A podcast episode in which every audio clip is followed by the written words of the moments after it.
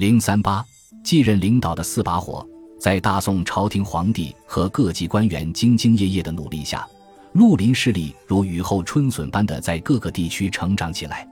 放眼望去，在浩如烟海、密密麻麻的绿林势力中，晁盖和他的打劫生陈刚集团是一颗耀眼的明星，悬挂在梁山这个本来默默无闻的革命根据地上。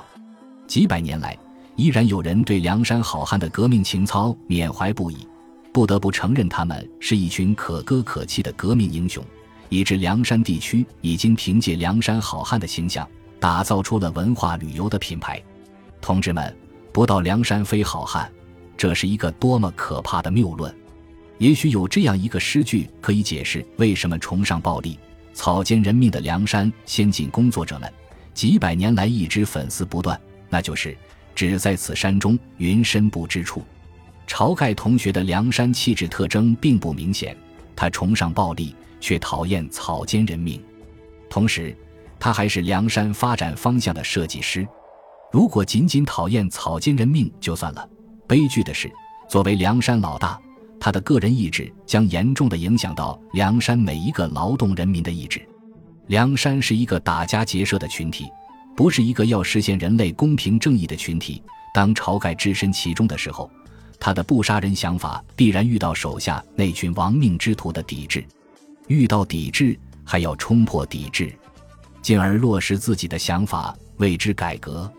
晁盖不是一个笨蛋，是一个有想法的人。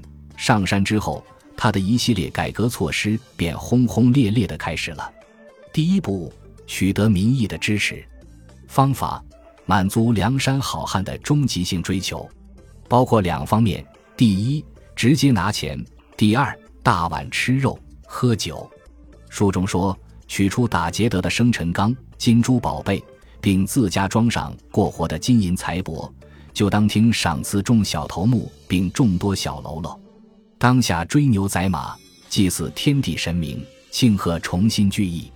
众头领饮酒至半夜方散。次日又办筵宴庆会，一连吃了数日筵席。在中国。民意有时候就这么容易满足，所以中国的权力掌控者所理解的民意，只能是吃穿问题。钱不是白拿的，酒肉不是白吃白喝的。接下来就要给大家颁发劳动奖章。第二步，三把火的施政威信方法：一、修理寨栅；二、打造军器，枪刀弓箭、义甲头盔，准备迎敌官军；三、安排大小船只。教演人兵水手上船厮杀，好做提备。这与其是施政，不如说是对民意的检验。吃了拿了，再不好好干活，就要给领导们一个说法。从日后的效果看，晁盖这一代新领导集体的威信迅速飙升。据悉，这些吃饱喝足的梁山好汉，很快迎来了两千多名正规部队的围剿。他们纷纷表现出人为财死的战斗精神。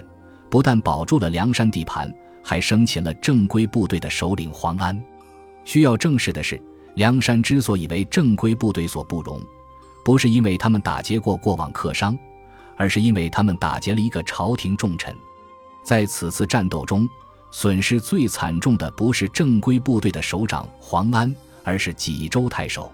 就在他为缉拿晁盖等人日夜操劳的时候，蔡太师剥夺了他的政治权利。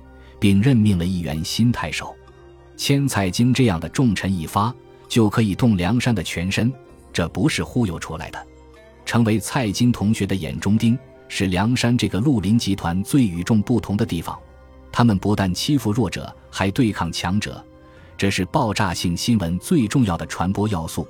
因此，梁山在绿林集团中如雷贯耳，在老百姓当中妇孺皆知，在朝廷官员那里上下震动。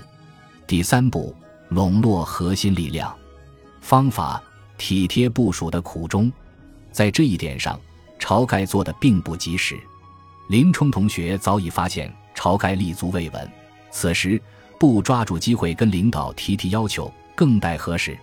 林冲是一个识时务的好汉，在王伦时代，他从来不敢把个人问题放到桌面上去谈。